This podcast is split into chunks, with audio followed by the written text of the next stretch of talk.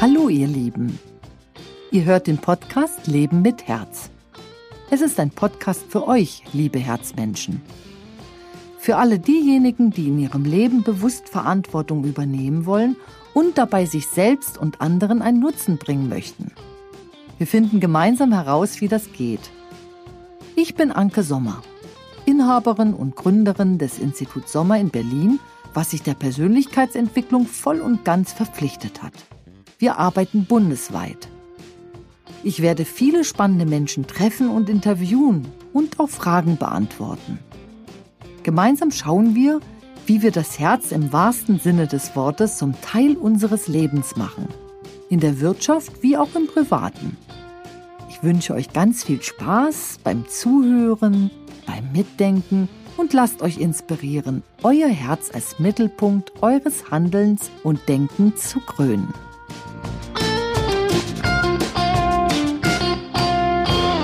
Wieder Podcast-Zeit und heute mit einem sehr spannenden Gast, nämlich dir, Felix.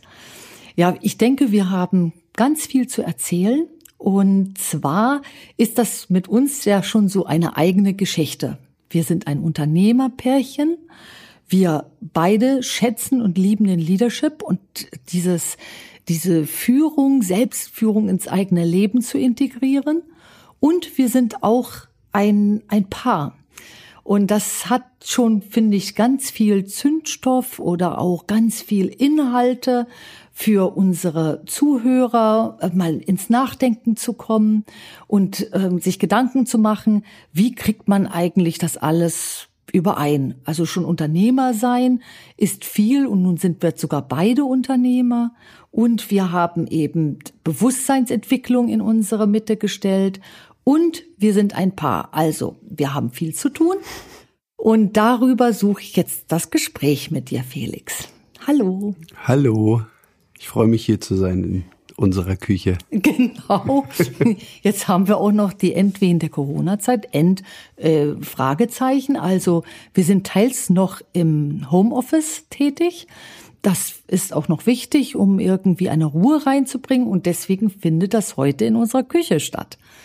Da hat noch, ja eine gewisse, hat ja eine gewisse Energie, die auch ganz gut ist. Finde ich auch. Ja, also ich finde es ganz angenehm, zuweilen hier auch zu arbeiten. Also, dann gehen wir jetzt mal rein. Ähm, was ist eigentlich das Erste, was dir dazu einfällt, wenn du unsere Mischung siehst? Na, erstmal ist es natürlich ungewöhnlich als solches, weil wir eigentlich alles teilen. Das fällt mir als erstes ein. Also wir sind Kollegen irgendwo. Wir haben ja auch eine gemeinsame Unternehmung. Wir sind, haben beide jeder ihr Unternehmen, aber wir haben ja eine gemeinsame Unternehmung mit dem Kulturhof. Und zum anderen sind wir eben Lebenspartner. Das fällt mir als erstes ein. Also, dass sich eigentlich alles vermischt. Nun könnte man meinen, ich bin Musiker, du malst, das ist auch wieder eins. Fällt mir ein. Das also wir sind beides auch noch Künstler. Ja. ja, stimmt. Ist also ganz schön viel bei uns drin. Also mein erster äh, Punkt war äh, voll, also voll viel.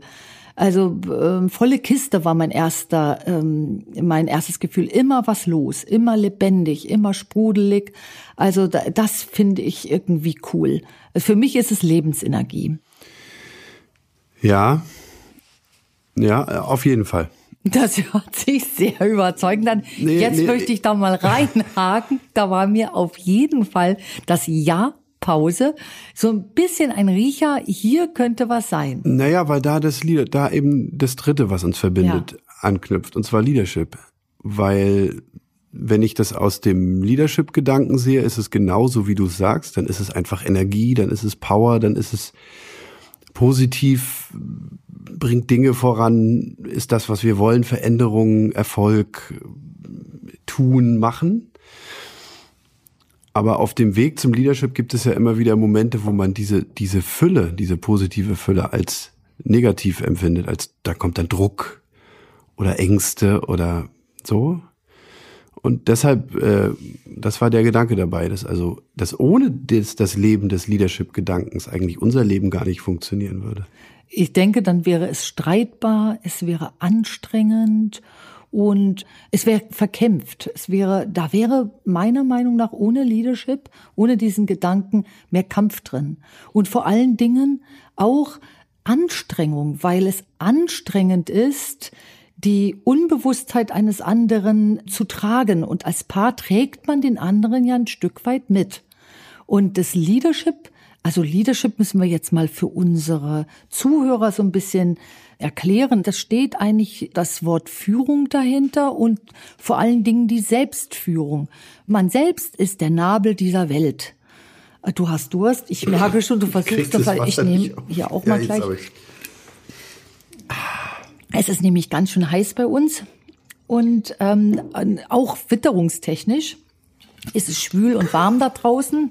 Nicht nur so ist es heiß bei uns. Und jetzt gehen wir nochmal zurück zu diesem Thema Leadership. Äh, Leadership ist ja Führung und Selbstführung. Für mich ist das schon ein Stück weit selbstverständlich, dass ich mich sofort korrigiere, wenn ich aus der Problemwarte gucke. Also würde ich unser Leben unter einer Problematik angucken, dann würde ich lauter Sachen aufzählen, die eben auch beschwerlich sind. Wenn man Unternehmen führt, dann ist man erstmal allround, also rundherum beschäftigt, braucht also mehr die Zeit auch zur Regeneration. Gehe ich jetzt auf den Leadership-Gedanken rein und sage, ich bin der Nabel der Welt und mein Körper zeigt mir, wann hier mal eine Pause sein muss, dann sehe ich das sehr positiv. Dann sehe ich es als Energie. Also gehe ich da auch in deine Richtung zu sagen, ohne Leadership wären wir ein ganz anderes Paar. Ja, wir wären ein anderes Paar und es ist wie mit jedem für sich stehenden Individuum Mensch auch so ist, dass man dann in die Krankheit geht. Dass man also ein Workload oder die, die Energie, die positiv ist, wenn man Unternehmen aufbaut, die kann auch genauso negativ wirken. Und dafür ist halt dieser Leadership-Gedanke unerlässlich. Wie unterstützt dich denn der Leadership-Gedanke bei, bei deiner Unternehmung, also bei deinem Unternehmen? Wir uns bei unserem Unternehmen, unserem gemeinsamen Unternehmen unterstützt oder mich in meinem Unternehmen unterstützt, ist jetzt eine andere Sache. Also jetzt mal bei deiner Unternehmung. Wie unterstützt äh, dich Leadership hier? Ich bin geneigt zu sagen, es macht es überhaupt erst möglich. Aber es gibt ja auch äh, Leader, also Unternehmensführung, die negativ agieren. Also man kann ja auch ein Unternehmen im Negativen führen. Das hat natürlich einen riesen Nachteil. Also, die Frage ist eigentlich eher, wie unterstützt mich der Leadership-Gedanke als Unternehmer im Positiven? Für mich ist Leadership äh, nur per se mit positiv verknüpft. Also das liegt aber an der Art und Weise, wie ich Leadership-Prozesse begleite. Ich habe ja diese Prämisse im Institut äh, kreiert, Handlung mit positiver Konsequenz zum Nutzen aller zu folgen. Und wenn wir diese Prämisse uns angucken, dann sind wir per se positiv. Genau, und das meine ja. ich, ich bin geneigt zu sagen, dass es ohne Leadership gar nicht geht. Dass es also überhaupt erst die Führung eines Unternehmens möglich macht. Denn fürs Positive haben wir uns entschieden. Also ich habe mich fürs Positive entschieden. Mhm, ich auch. Und der Leadership, die Leadership-Arbeit oder der Leadership-Gedanke gibt dem Unternehmen die Möglichkeit, im Sinne der positiven Konsequenz zu wachsen und zu entstehen. Ich sehe das bei der Entwicklung meiner Mitarbeiter tagtäglich, dass es, dass immer wieder was dazukommt. Dass man also nicht stehen bleibt, dass eine Entwicklung nicht nur mehr Power oder mehr Größe bedeutet, sondern die Entwicklung auch bedeutet, wie, wie die Mitarbeiter sich im Unternehmen positionieren und wie sie den positiven Gedanken auch im Unternehmen in ihrer Verantwortung weitertragen und die Leadership-Arbeit an mir und meinem Unternehmen gibt mir die Möglichkeit, das überhaupt zu führen. Finde ich sehr gut. Eine Frage gleich hier an dich. Wie würdest du jetzt mal kurz unterscheiden? Also Leadership positiv und Leadership negativ. Sehr interessante Frage. Weil eigentlich würde man, würde ich sagen, es gibt Leadership nicht im Negativen, aber vielleicht gibt es das eben doch. Also wenn ich den, den Begriff Leadership mal wörtlich nehme, ist es ja die Führung über sich selbst. Und wenn ich mich fürs Negative entscheide, ich sag's nochmal anders, wenn man sich fürs Negative entscheidet, dann führt man das unter Umständen auch. Also ich glaube, man kann unbewusst negativ agieren, man kann aber auch bewusst negativ agieren. Genau, Leadership heißt ja Führung. Das ist ja die Führung kann natürlich per se auch negativ sein. Also du kannst ja machtvoll negativ führen. Wenn du dir erstmal gar keine Gedanken machst, was Führung ist, dann gehst du so nach vorne eben und hast du hier keine Prämisse, dass du sagst, deine Führungsarbeit betrifft sie dich selbst und betrifft sie andere, hat immer einen Nutzen für alle. Wenn du dieser Prämisse nicht folgst, kann sich negativ ganz schnell rein schummeln, weil dann kannst du so sehen, oh, die rennen mir nach, die Leute, denen ich etwas zu sagen habe, weil ich hier sehr machtvoll äh, und druckvoll arbeite. Also in dem Fall würde ich dann einfach, wenn ich jetzt mir keine Gedanken drüber machen würde, sagen, ich führe dann unter Druck. Ich denke, da gibt's ganz viele Führungskräfte, die auch Repressalien verteilen und unterdrücken, damit sie gute Ergebnisse haben. Das per se ist für mich keine positive Führung. Na, ich bin mir auch nicht sicher, ob das überhaupt Führung ist. Weil ähm, wenn sich Negatives reinschummelt, dann ist es ja keine Führung. Also wenn ich, wenn ich mir Gedanken drüber mache, über eine Maßnahme in meinem Unternehmen, mache ich mir Gedanken drüber, wie ich sie mit einer positiven Führung erreichen kann. Und wenn ich negativ führe, das mal vergleichen würde, dann würde es heißen, ich mache mir bewusst Gedanken darüber, wie ich mit einer negativen Führung etwas erreichen kann. Druck ausüben ist sowas. Entlassungen mögen sowas sein. Das ist dann durchaus negative Führung.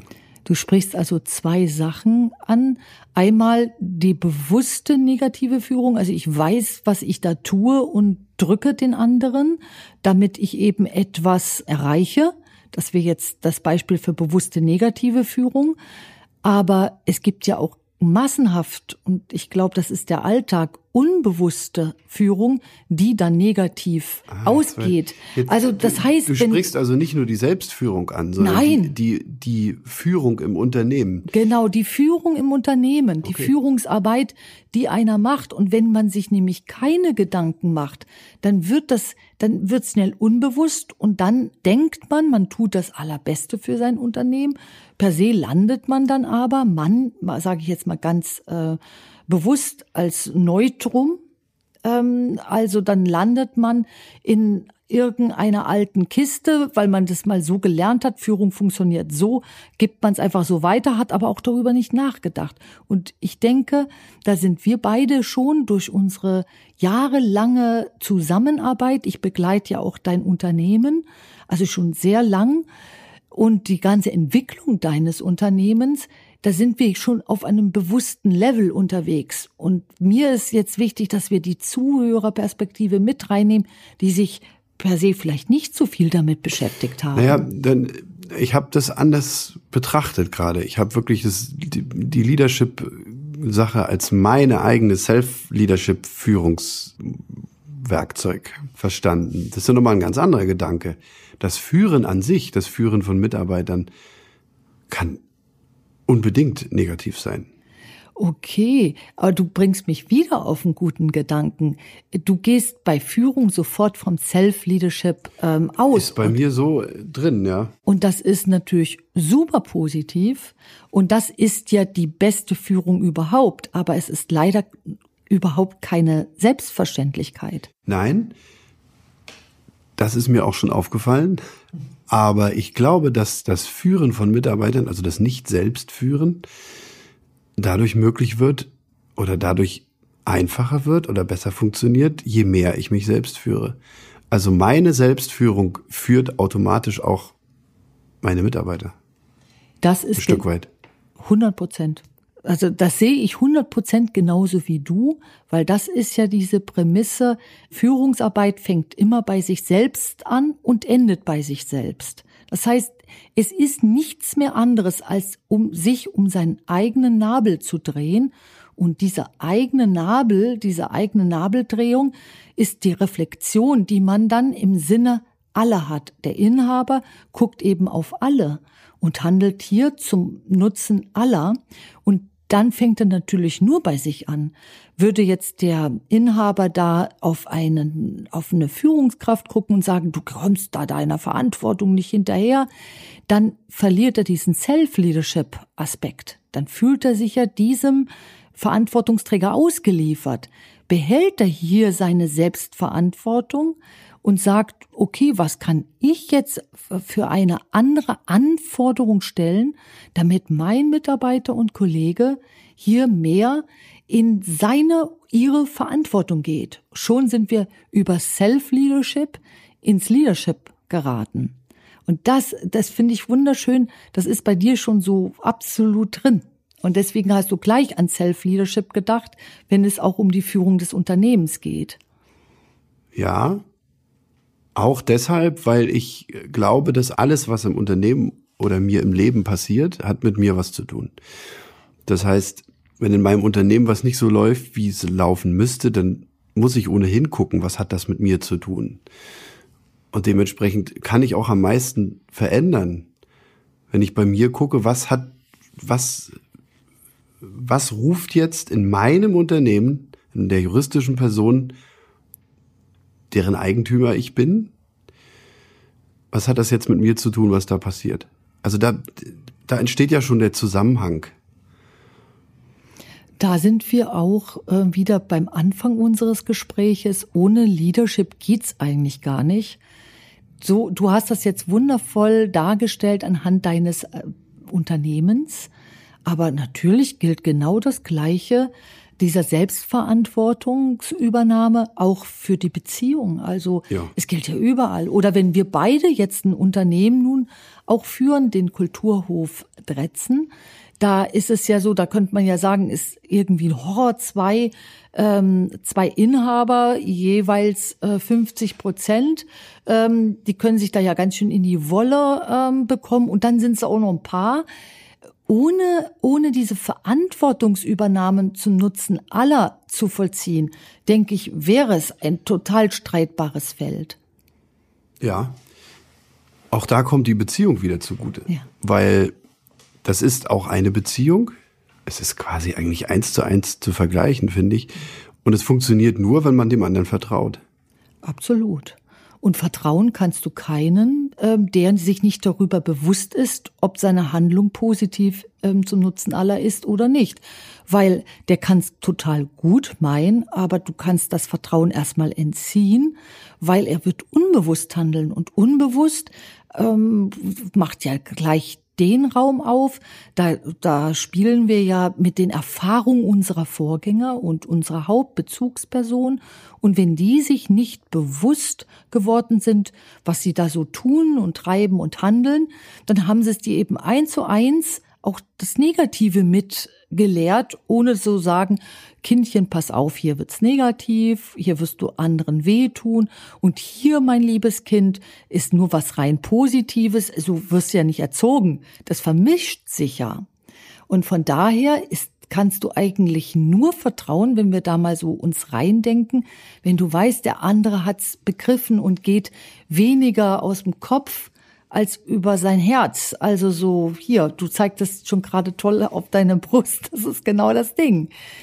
Dieses, äh, ja, da, da schützt uns eigentlich das Herz.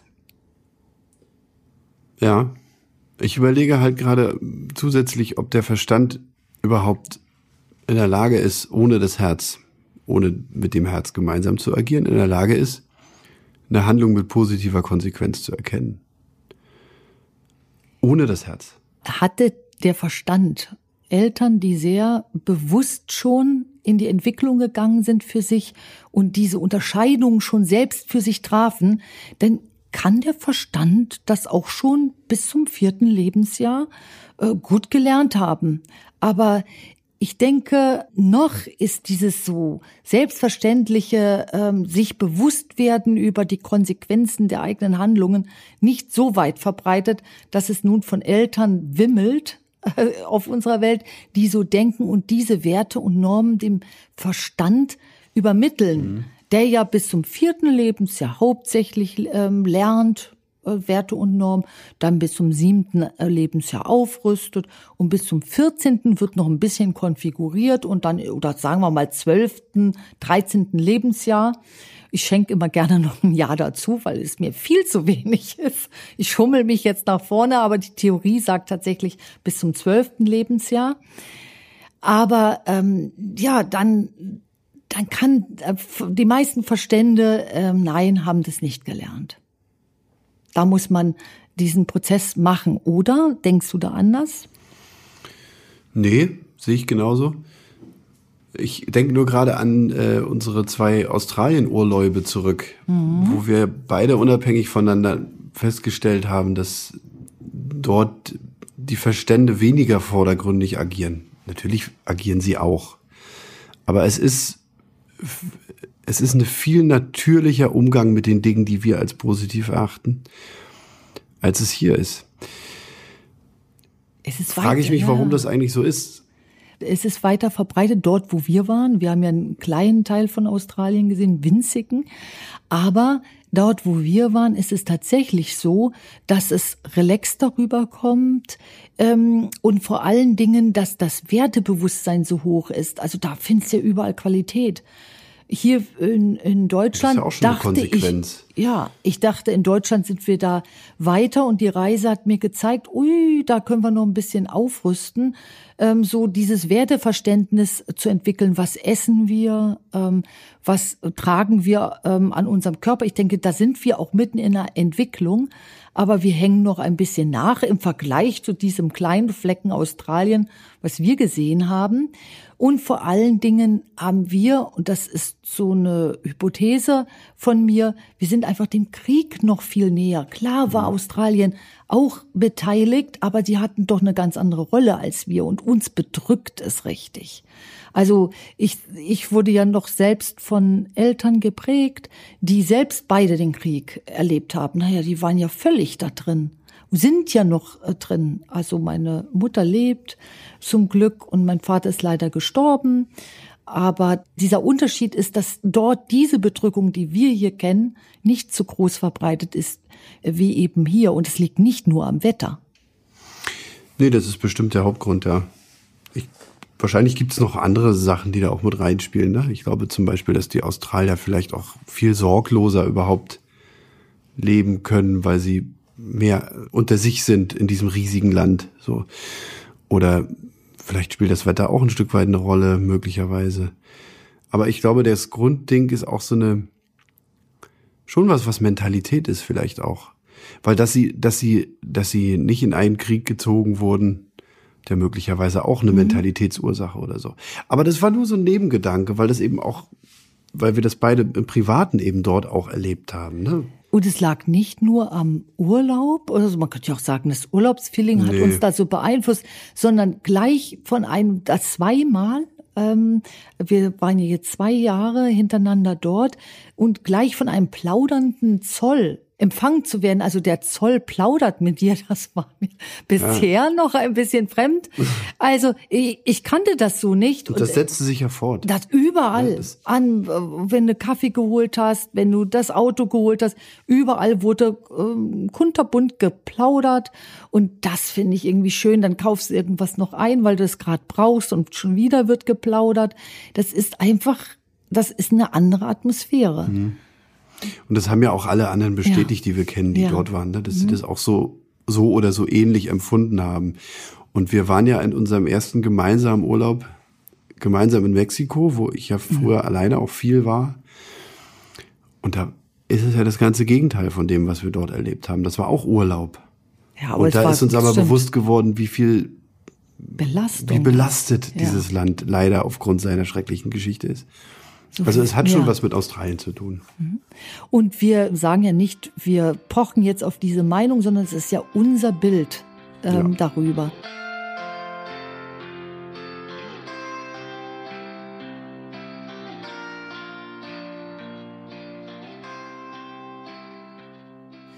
Gut, jetzt gehen wir einfach mal noch ein bisschen tiefer. Ich fand es schon mal sehr interessant, auch für unsere Zuhörer. So langsam aber sicher ähm, hören sie sich jetzt so mit rein. Und ich frage mich mal, was ist eigentlich für unsere Zuhörer ähm, spannend? Einmal Unternehmer ist ein spannendes ähm, Thema, dann aber auch Unternehmerpaar zu sein, wo beide eben eben ihr eigenes Unternehmen haben, aber auch ein gemeinsames. Also da finde ich ist etwas Spannendes, was du als Zuhörer mitnehmen kannst. Und Partnerschaft, Beziehungsthema sowieso finde ich ist ein spannendes Thema. Also, dann ähm, möchte ich jetzt mal dir die nächste Frage stellen. Wenn dir Fragen kommen, stell sie mir bitte genauso, weil dann können wir nämlich da tiefer reinnehmen und ich vergesse nicht, dass unser Podcast ja das Thema hat Leben mit Herz. Was unterscheidet eigentlich eine, und jetzt äh, springe ich mal in das Thema Beziehung, Partnerschaft, eine Partnerschaft mit Herz von der Partnerschaft, wo man sich das gar nicht so explizit äh, vornimmt. Also ein entscheidender Unterschied oder vielleicht sogar der entscheidendste ist, dass man einander vertrauen kann. Wahrscheinlich glaubt man das zumindest zeitweise in jeder Beziehung, dass man einander vertrauen kann. Aber das ist für mich ein ganz entscheidender Unterschied. Und je mehr man auf die Handlung mit positiver Konsequenz setzt, umso mehr fühlt man sich eigentlich nicht, vielleicht nicht ganz alleine auf der Welt, aber gelegentlich sogar das. Und in einer Partnerschaft, die gemeinsam auf die Handlung mit positiver Konsequenz setzt und auf wirklich das liebevolle 100 Prozent versucht zu leben, ist man schon nicht mehr alleine auf der ganzen weiten Welt. So, also ich merke, dass, dass Streitigkeiten und Konflikte nicht vorkommen, ähm, man sie also auch nicht braucht.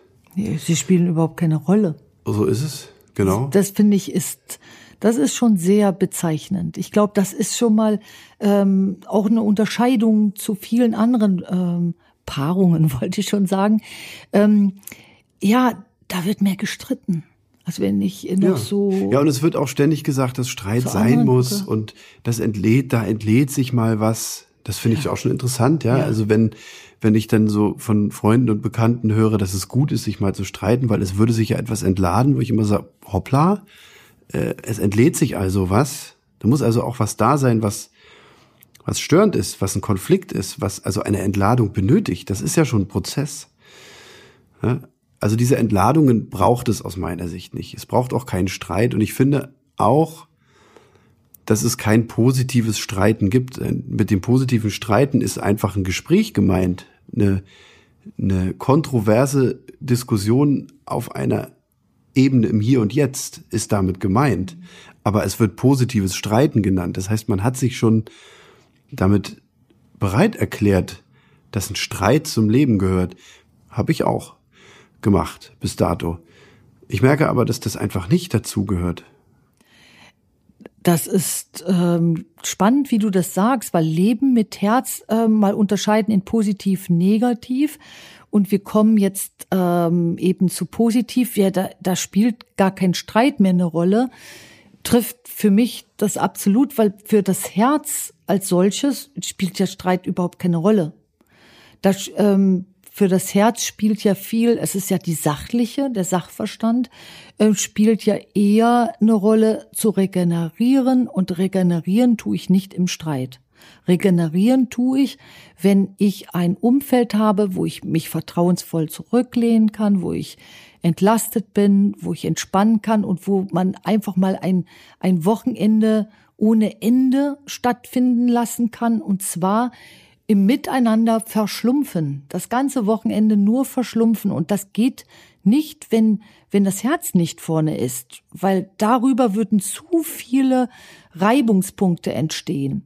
Und was mir noch aufgefallen ist, für viele war so diese, ähm, diese Corona-Zeit und Homeoffice und äh, alle so zu Hause, so der blanke Horror. Da habe ich mir auch gedacht, ähm, ja, wieso? Eigentlich ist es doch das absolut Schönste, was es gibt, zusammen zu sein und zusammen diese Zeit jetzt miteinander zu bewerkstelligen. Und an so kleinen Punkten fällt mir immer auf, dass ich schon so selbstverständlich aus der Perspektive des Herzens rede ohne dass ich jetzt immer sage, oh, hörst du, das war das Herz. Herz ist ja für mich das Synonym einfach für eine Sachlichkeit, die im Hier und Jetzt vorhanden ist. Ja, ich glaube auch, dass man jetzt vielleicht noch was dazu erklären muss, denn es geht ja nicht darum, dass man aneinander klebt. Das ist nicht das, worum es geht, dass niemand mehr etwas für sich tut oder so, sondern ähm, dass die Motivation, aus der heraus ich zum Beispiel mit meinem Freund, Kumpel zum Sport gehe, eine andere geworden ist. Ich gehe nicht mehr zum Sport, weil ich meiner Beziehung entfliehen will oder weil ich einem Prozess entfliehe oder einem Altprozess entfliehe, sondern ich gehe zum Sport, weil ich zum Sport gehe. Oder ähm, das gemeinsame Wochenende verschlumpfen, was du beschreibst, beinhaltet auch, dass ich in mein Arbeitszimmer gehe und Musik mache und du neben mir Wand an Wand sitzt und malst. Es macht jeder was für sich, aber wir tun es irgendwo gemeinsam. Das heißt also, es geht gar nicht darum, dass man alles zusammen tut oder sich nicht mehr von der Seite weicht oder ständig Entchen hält, sondern dass man also gerade Entchen hält. Entchen hält auch schön. das ja. ist ja süß. Nein, ich habe, glaube ja, ich, Händchen, Händchen sagen wollen. Halten, das Aber ist ja toll. Das, en die, die Metapher, Entchen halten fand ich die toll. Metapher Entchen halten. Ja? ja, ja. Aber eben, dass man halt gemeinsam, gemeinsam ist. Genau, gemeinsam ist. Und dieses Ist ist ja man selbst. Kein anderer als man selbst ist ja dieses Ist. Und gemeinsam ist jeder für sich und zusammen. Das, das jeder für sich ist in dem Moment ja irrelevant, weil das bist ja immer. Du bist ja immer der Einzelne. Aber dann, das, das kriegt so weiche, selbstverständliche Formen. Und das finde ich an unserer Beziehung so schön. Und was mir noch auffällt, ist, ohne Leadership, also ohne diese Selbstführung oder ohne dieses, mich mit dem Positiven zu verbinden, äh, würde ich auch diese, die Unbewusstheit, die ja du und auch ich, also wir alle werden ja immer ein Teil auch unbewusst sein, ähm, ganz mit der Unbewusstheit des anderen und äh, von einem selbst ja ganz anders umgehen. Ich würde das mehr als Belastung sehen. Und ähm, dieses Positive macht es so selbstverständlich, dass jeder so ist, wie er ist, aber daran arbeitet, ähm, sich weiterentwickelt. Und zwar in, also wenn man irgendwie ein altes Muster gezeigt hat, eine alte Verhaltensweise gezeigt hat, die mal nicht so schön war, dann fällt einem das, wenn man sich um seinen Ist-Zustand dreht, also um seinen Nabel dreht, dann fällt einem das auf und man kann sofort korrigieren. Also wird es nie zur Belastung einer Beziehung. Und das finde ich auch so cool. Äh, war das verständlich oder zu lang erklärt? Für, für mich total. Ähm, ich hatte heute früh einen interessanten Gedanken, der da gut anschließt. Und zwar ist es ja so, wenn man sich entwickelt, also wenn man seine, ich mache es jetzt mal für mich kurz, wenn man seine Altprozesse aufarbeitet, die sich bewusst macht und dementsprechend mit ihnen umgehen kann, also was was habe ich aus meiner Familiengeschichte mitgekriegt, worum ich nicht gebeten habe, aber wofür ich eben Verantwortung übernehmen muss. Ähm, wenn ich das immer weiter bearbeite, also meine Reaktion für die Umwelt, meine negativen Muster für die Umwelt immer weiter zurückgehen auch, dass man äh, von der Umwelt verlangt, dass diese Verbesserung gesehen wird und nicht das ständig gesehen wird, wo es noch da ist. Also wenn zum Beispiel ein Choleriker seine Cholerik immer besser in den Griff kriegt, aber immer mal wieder cholerisch wird, dann wundert der sich unter Umständen drüber und sagt, hey, warum wird mir denn nicht gespiegelt, wie toll ich es schon im Griff habe, sondern nur die Stellen mir gespiegelt werden, an denen ich es noch nicht im Griff habe. Und da ist mir heute klar geworden, woran das liegt. Weil es eben noch da ist. Der Choleriker ist ja immer noch ein Choleriker. Wenn weniger als früher, aber das spielt ja keine Rolle, denn es geht ja nicht darum, weniger Choleriker zu sein, sondern gar kein Choleriker zu sein. Und ja, äh, auch das ja, verstehe. merke ich, dass das in einer Beziehung, wo beide sich für das Leben mit Herz entschieden haben, auch einfacher zu sehen ist. Verstehst du das? Ich verstehe das sehr gut. Das ich, ist schön, weil ich, ich war mir gar nicht sicher. Ich habe diesen Sprung zum Choleriker jetzt versucht, erstmal so reinzunehmen. Ich finde das Beispiel gut. Ich gehe jetzt mal in dieses Beispiel hinein. Ähm, dann würde es ja heißen, hätte ja dieses Beispiel Cholerik in einer Beziehung mit Herz dahingehend eine Chance, weil der Choleriker sagt, äh, würde jetzt in dem Moment nicht darauf beharren zu sagen, sieht denn keiner, dass ich besser ist, sondern der hört erst dann auf, wenn die Cholerik nicht mehr bedient wird. Richtig, genau. Und das würde er nämlich innerhalb einer Unbewusstheit nie tun. Nein, weil der Spiegel nicht kommt. Weil der Spiegel nicht kommt. Ah, ich finde das Beispiel sehr gut. Da sind wir jetzt bei dem, bei den Paaren, die eben ähm, oft so das Problem haben, dass sie sagen, wir wollen ja ein Paar sein, aber wir gehen uns so auf den Senkel. Also Ja, wir gehen uns so auf die Nerven. Ja, und der ist eben und, so. Ja, und ich hasse das. Und dann hassen sie sich gegenseitig immer für die negativen Anteile, die ein Gegenüber hat. Wichtig ist, solange man unbewusst ist, und wir sind viel mehr, bis dato sind wir viel mehr unbewusst als bewusst, auch wenn wir echt hart dran arbeiten, bewusst zu sein, ähm, ja, werden wir immer Negativanteile haben. Und diese negativen Aspekte, mit denen gibt man sich selbst eben nicht zufrieden und arbeitet immer weiter, dann belastet man auch weniger die Partnerschaft. Das ist dieses, was in Partnerschaften oft so zu einer Streitkultur führt, ist, dass der jeweils andere ja immer sieht, was der andere falsch macht. Und das ist nämlich das, was wir beide nicht haben. Und da, das finde ich so entlastend. Ja. Wir sind nicht so am Zeigen, sondern wir gucken gleich zu uns. Also jeder übernimmt erstmal so die Verantwortung für sich selbst. Das finde ich auch, äh, ist für eine Beziehung eigentlich etwas, nicht nur eigentlich, es ist total entlastend, für eine Beziehung so zu agieren. Ja, und das ist auch für das übrige Leben immer wieder förderlich und nutzbar. Man kann das aber in der persönlichen, in der Liebesbeziehung, in der Partnerschaft, in der Lebenspartnerschaft am besten, am besten lernen, dass das so ist. Weil es ist in jeder Begegnung so. Wenn ich in, wenn ich, wenn ich einkaufen gehe und ich, oder wir hatten das doch gestern erlebt, in dem Bäcker in, Ja, weiß ich nicht mehr wo, äh, wo wir die erste Begegnung mit der Verkäuferin Ja. hatten und die hatte nicht so einen guten Tag erwischt und da war sie sehr grantig Ja. und dann haben wir uns hingesetzt an den Tisch und haben das registriert und als ich dann nochmal Kaffee holte, habe ich darauf reagiert, bin also noch freundlicher auf sie zugegangen und plötzlich änderte sich ihre Haltung auch. Ja. Das heißt also, dass ich immer, wenn mir jemand pampig begegnet, in dem Fall habe ich das jetzt nicht hervorgerufen, aber es ist dennoch ein gutes Beispiel, finde ich. Also wenn man jemandem pampig begegnet, begegnet der mir pampig. Das heißt also, werde ich nicht so behandelt, wie ich mir das wünsche, frage ich sofort, hey, was ist mit mir vielleicht gerade Genau. los? Und das kommt auch daher, weil wir das in unserer Beziehung sehr intensiv leben. Zumindest wenn irgendwas komisches erstmal zu gucken. Moment, ich gucke jetzt mal bei mir. Ah, Hm. okay, ich bin mit dem falschen Fuß aufgestanden. Ich mache mir jetzt erstmal einen Kaffee und dann oder so. für mich ist das die Krönung von Leadership. Absolut. Das ist es. Das ist Leadership gleich Self-Leadership. Also äh, Führung ist gleich auch Selbstführung. Und dann eben nicht drauf gucken, dass die Verkäuferin in dem Fall sehr pumpig war, sondern eher gucken, wie kann ich meine Haltung darauf einstellen, Ja. dass sie mir für eventuell anders begegnet. Und es war unheimlich spürbar gestern. Also die Stimmung war ja schlagartig viel besser in dieser Bäckerei. Finde ich ein tolles, ganz tolles Beispiel dafür. Ja, aber da merken wir schon, äh, worum es eigentlich Es geht. geht um Verantwortung. Ja, Denn ähm, ich verspüre, ich gucke jetzt mal an mein Unternehmen, da ist es am besten zu erklären.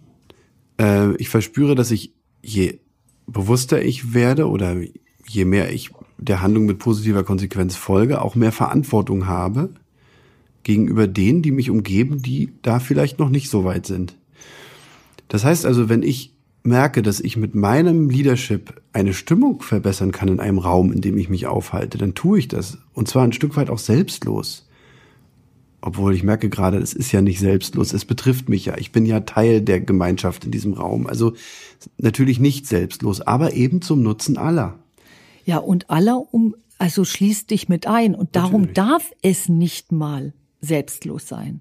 Es Nein. muss dich mit hinein. Nee, selbstlos nehmen. trifft's gar nicht. Das- es gibt ein, also ein Rollenbild, was, ähm, was ich ja, ich habe ja diese Arbeit, ähm, Rollenbilderarbeit ähm, kreiert, erforscht und ein Format draus gemacht. Das ist ein Teil der Sommermethode.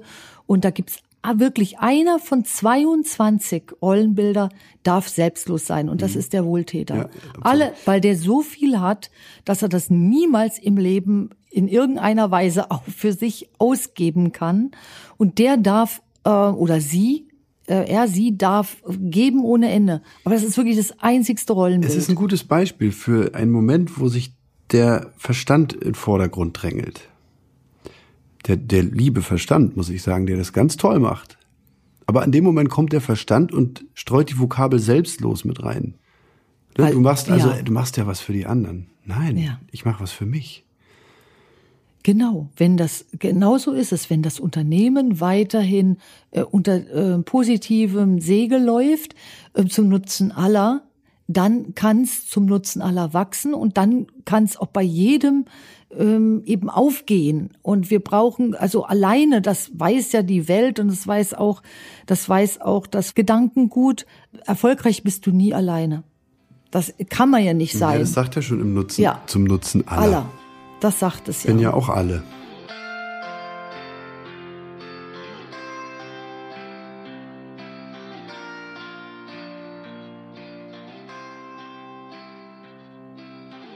Mir fällt was ein, was ich dich fragen möchte, was hier ganz gut passt. Ähm, wie schaffst du es eigentlich, deine, deine, dein professionelles Engagement, also du bist ja Coach und Persönlichkeitsberaterin, äh, im Privaten, in unserer Beziehung zu Hause zu lassen. Denn das schaffst du ja. Das finde ich vielleicht ganz interessant für andere zu erfahren. Du bist ja auch deshalb äh, im Leadership sehr bewandert, weil es nicht nur deine Überzeugung ist, sondern weil du aus deiner, deiner Überzeugung ja deine Profession gemacht hast. Aber wie schaffst du es, deine Profession zu Hause zu lassen? Wenn ich so deine Frage an mich ranlasse, äh, kommt mir sofort, ich denke überhaupt nicht drüber nach.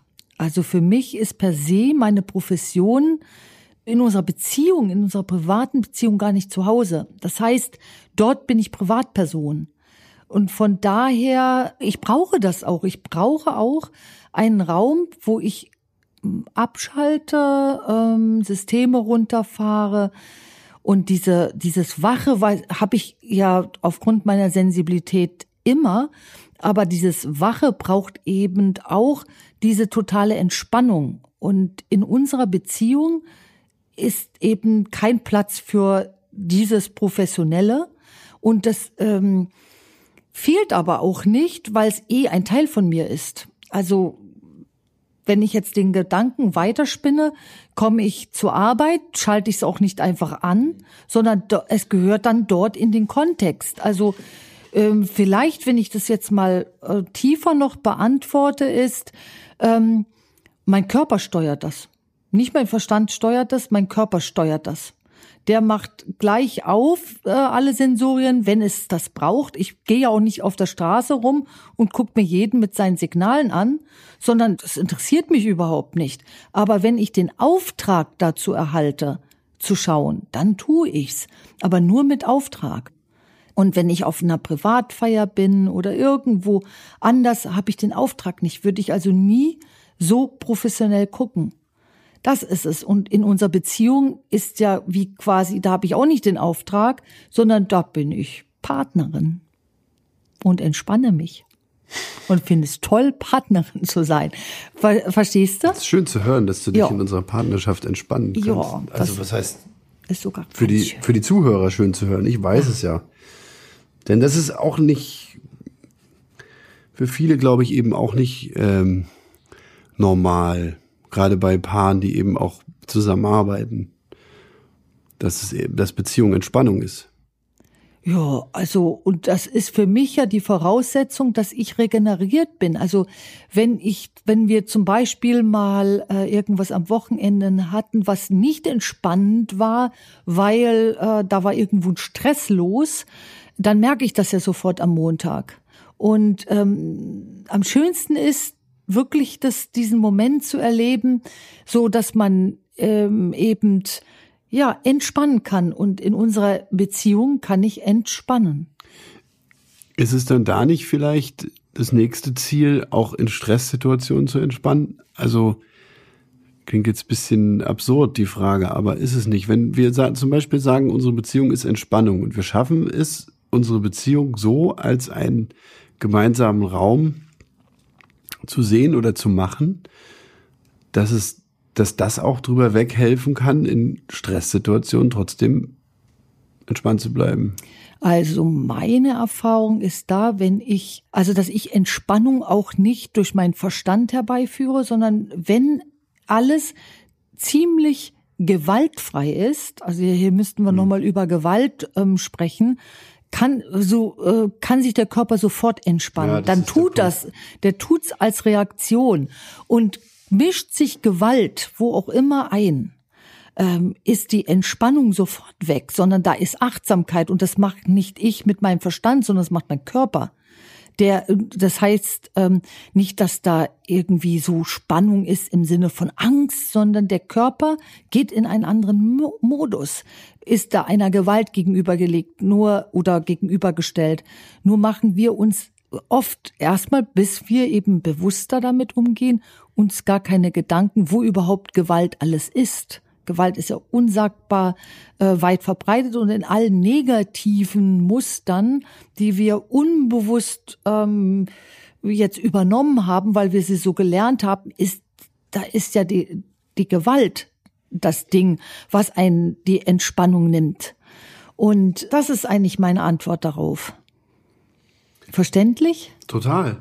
Ähm, ist ganz interessant, weil du sagst, dass das ist ja auch meine Theorie, dass es eigentlich diesen Stress, den viele beschreiben, gar nicht gibt. Es ist immer eine Reaktion oder auch die Aktion der Gewalt.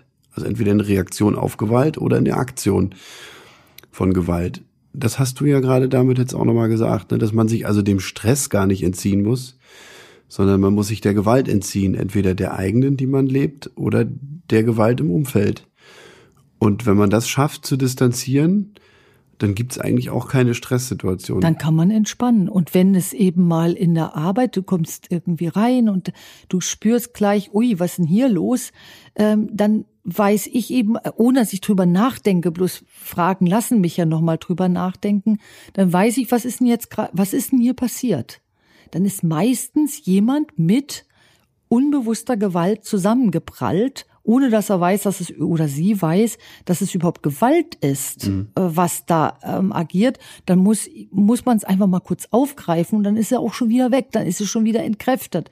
Aber das bringt ja äh, die Bewusstheit mit sich. Es ist man, dass man eben nichts mehr so einfach ähm, als selbstverständlich sieht, sondern äh, man wird aber auch nicht the brain, also man geht nicht nur noch in den Verstand und versucht alles abzukontrollieren, das wäre ja schon wieder eine Gewalt, sondern man lässt einfach seinen Körper mehr ähm, mehr tun und agieren. Und eigentlich ist es genau das, was unsere Beziehung auch entspannt, weil die Körper haben hier auch, wie gesagt, die sind auch vorne. Es ist nicht nur der Verstand, der interpretiert, wie eine Partnerschaft zu sein hat, sondern wenn der Verstand äh, zu dolle ähm, eben in seinem alten Muster da interpretiert, dann kommt auch ganz schnell irgendwie so, ein, so eine Verspannung rein.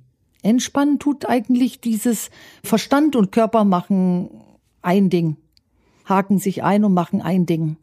Das würde ich sagen, ist auch ja ein Ding, was einer Beziehung hilft.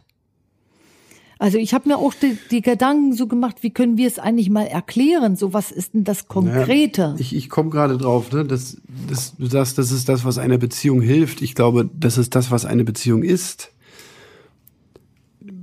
Ich glaube nicht, dass die Beziehung die sind, die die meisten führen, sondern eine Beziehung beschreibt eigentlich das. Denn welchen Sinn soll es ergeben, wenn zwei Menschen ihr Leben zusammen verbringen und sich nicht gut tun? Das ergibt keinen Sinn. Das ergibt nur einen Sinn, wenn zwei Menschen sich gut tun. Und das Guttun einer Beziehung sehe ich vor allem darin, dass sie gewaltfrei ist. Absolut. Und wenn ich jetzt mal gucke, ich dachte jetzt mal so, als du so gesprochen hast, so parallel, wie haben wir uns eigentlich kennengelernt? Und ähm, bei uns ist ja so die Beziehung nicht, dass wir haben, wir haben uns kennengelernt und sind ein Paar Das hatte geworden, ich vorhin auch diesen Gedanken, weil ich weiß, sondern es ist ja total anders gekommen. Also für den Verstand erstmal so total, äh, hallo, was ist denn jetzt los? Also es kam sehr überraschend. Ähm, und vor allen Dingen kam es nach vielen Jahren einer ähm, Zusammenarbeit, einer engen Zusammenarbeit auf unternehmerischer Ebene. Ich habe eben deine Firma begleitet und damit natürlich auch die Entwicklung des Inhabers, die Dinge eben so zu sehen, wie sie sind und nicht so zu agieren, wie man es gelernt hat, sondern man kommt immer mehr zu sich selbst. Und da war das ja, pff, da war ja Beziehung, dass wir mal eine Beziehung, äh, also auch eine partnerschaftliche Beziehung eingehen, war ja null Thema, null, null, null, null. Also man sagt ja, dass eine Beziehung so beginnt wie oder so endet oder so Ja. so geführt wird, wie sie anfängt. Ja, Und das lag mir vorhin auch schon irgendwie auf der Zunge, das mal anzusprechen, dass ich also von meinen Beziehungen vorher oder auch von den Beziehungen meiner Bekannten immer dieses boah, das knallt und dann äh, ist man ganz glücklich miteinander und irgendwann findet man sich dann im Alltag wieder und dann pegelt sich das irgendwo in der Normalität ein. Das heißt, es ist erstmal ein Peak, ganz viel Glücksmomente und so weiter und dann geht das irgendwie in so eine Normalität über. Und das habe hab ich bei unserer Beziehung genau andersrum erlebt. Also man hat erst mal gemerkt, da ist irgendwas anders und hä, wie jetzt, das kann nicht sein, nach so vielen Jahren, wie, naja, nee, also das, da, genau. keine Ahnung. Und ähm, seitdem wird es immer mehr, tagtäglich eigentlich immer mehr zu einer herzlichen, herzvollen, energetischen Beziehung. Also es Das geht, es nimmt zu. Es nimmt Genau, immer, genau. Also immer ist- stärker an Intensität Es ist zu. nicht dieser ja. Knall, der immer weniger wird, sondern es nimmt irgendwo immer zu. Das finde ich ganz interessant. Und für mich ist das darin begründet, dass es eben nicht der Verstand war, der auswählte, sondern dass es ein körperliches Ding ist. Die Körper haben zu einem Zeitpunkt entschieden, ach, wäre doch mal ganz schön. Und da meine ich jetzt nicht nur Körper im Sinne von man, äh, man geht da mal eine sexuelle Beziehung ein, sondern was ich meine ist, ähm, da gab es einen Überschau, also so einen Moment, wo sich wie quasi äh, äh, die Sachebene Herz mit Sachebene Herz verbunden hat. Da war eine ganz tiefe Übereinstimmung. Ich weiß genau, wann das war. Ja, ich auch. Ja. Ich weiß auch, wo es war und wann es war. Und da, da konnte der Verstand gar nichts gegen machen, auch wenn man das hätte wollen. Und ich glaube, das ist genau der Hebel zu einem gemeinsamen Glück, in Anführungsstrichen. Es ist nichts null geplant, sondern es ist so, wie es ist. Und das, finde ich, ist aber auch ein unheimlich gutes genau Beispiel. ist, ja, absolut. Aber jetzt wird es interessant für mich. Wenn wir Leben mit Herz ist ja dein Thema, ne? Dem gegenüber steht ja Leben mit Verstand, sag ich mal. Und das, was du gerade gesagt hast, es ist, wie es ist, das ist ja das, was in permanent in Songtexten, in Büchern, in Kinofilmen passiert oder was man auch ständig von Menschen mitkriegt, die man, denen man begegnet. Aber der Verstand glaubt ja auch manchmal, dass er liebt. Ja, weil er Ne? es gelernt hat. Ja. Ich bin mit einem Sänger befreundet, der eine Beziehung nach der anderen hat, nicht weil er Frauen wechseln will, sondern weil er eben einfach permanent liebt und sich wieder entliebt. Und jede Beziehung ist für ihn die große, feurige Liebe. Und er hat mit sich ausgemacht, dass Liebe einfach kommt und geht. Und das, glaube ich, ist es nicht. Das ist das, was der Verstand Das ist- glaubt, was mhm. Liebe ist. Das ist ein Muster. Ja. Absolut. Ja. Absolut. Trotzdem singt dieser Mensch unheimlich sentimental und ergreifend von der Liebe, obwohl er sie aus meiner Sicht selber nicht lebt. Finde ich auch interessant. Er singt von, also er drückt das Gefühl aus, was er in dem Moment dieser Liebe hat. Also das ist dieses Gefühl und das kennen eben ganz viele und deswegen berührt es auch so.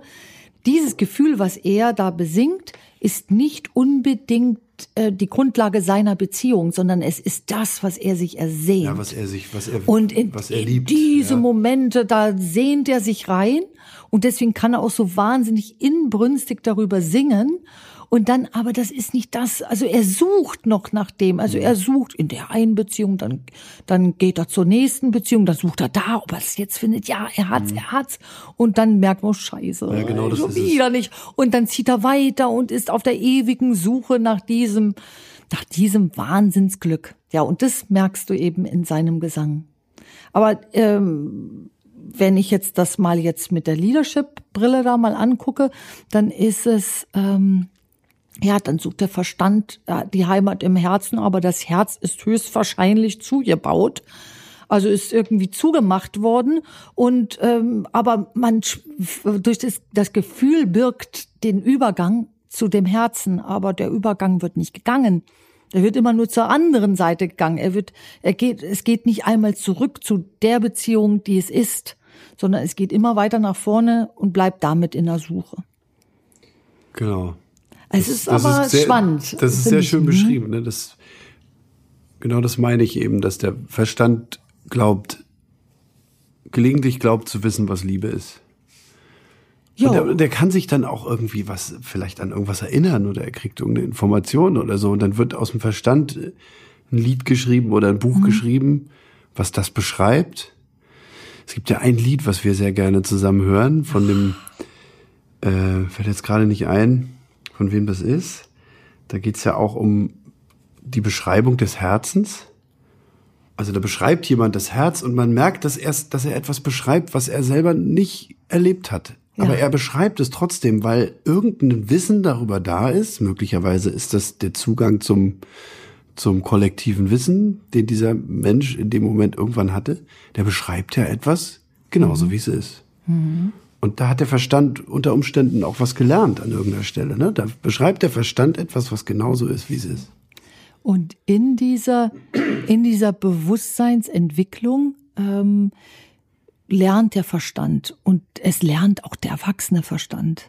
Also das ist so, ähm, weil du erzähltest mir heute von jemandem, der dir ähm, so erzählt hätte, ähm, die, die Person sei Coach ähm, und äh, ja, ein Erwachsener könne nicht äh, nicht mehr lernen.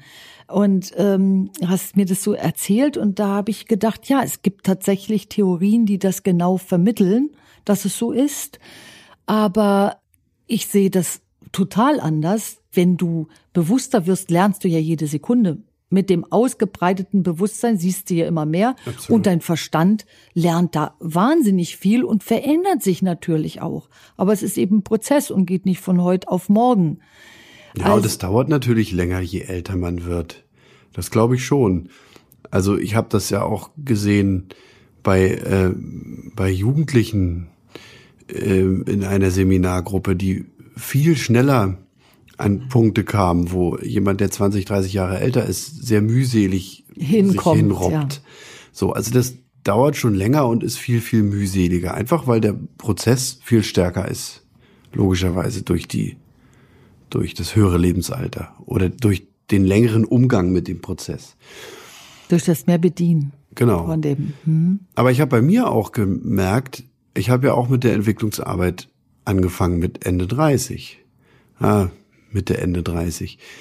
Und je weiter man diesen Weg geht, umso schneller geht auch wieder diese Entwicklung und umso leichter wird sie auch.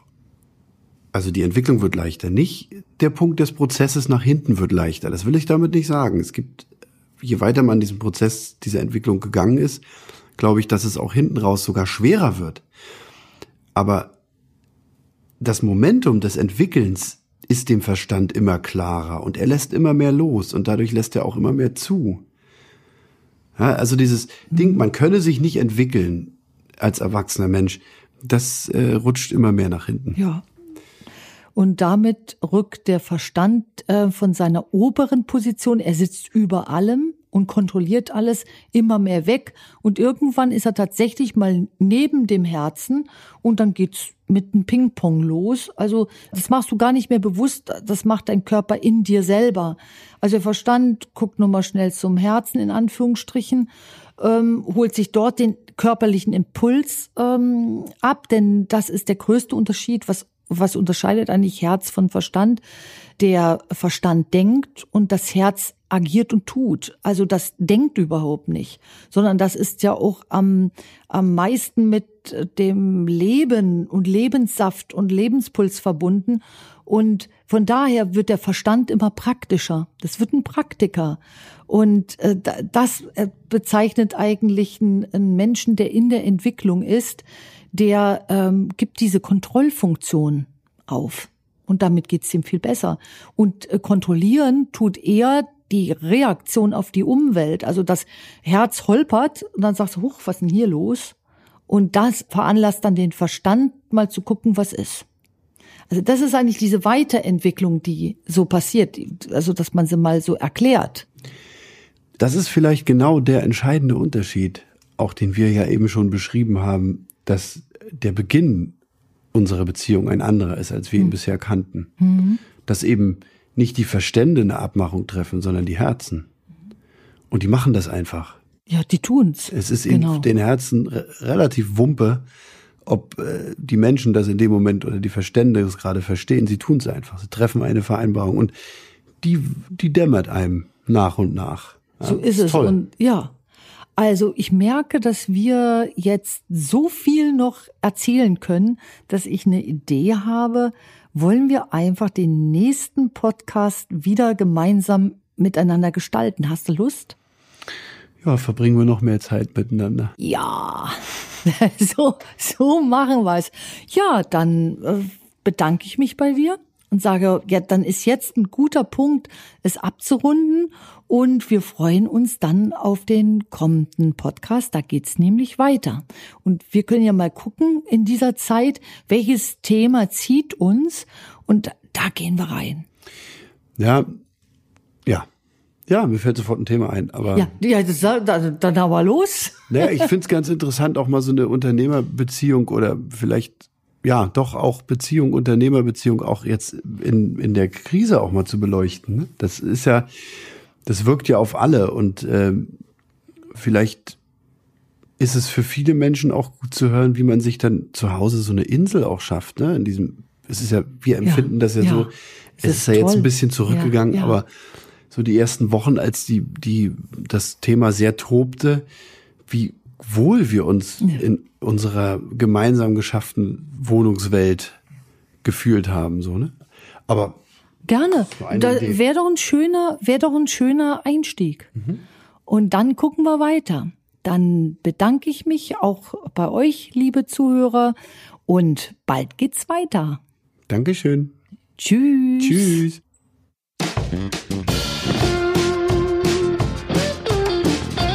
Ich hoffe, euch hat dieser Podcast viel Kraft neue Denkanstöße und den Mut zum Herzigsein gegeben. Ich freue mich sehr über ein Like von euch, über eure Weiterempfehlung und wenn er euch aus dem Herzen spricht, dann abonniert den Podcast, um keine Folge zu verpassen. Bis zum nächsten Mal und bleibt im Herzen. Eure Anke Sommer. Wenn Sie mehr über den Umgang mit Krisen erfahren möchten, dann schauen Sie doch in unser Online-Webinar herein zum Thema wie rette ich mein Unternehmen in der Krise? Umgang mit der Krisendynamik. Hier geht es um die Führung einer Krise und den Erhalt der Wirtschaftlichkeit.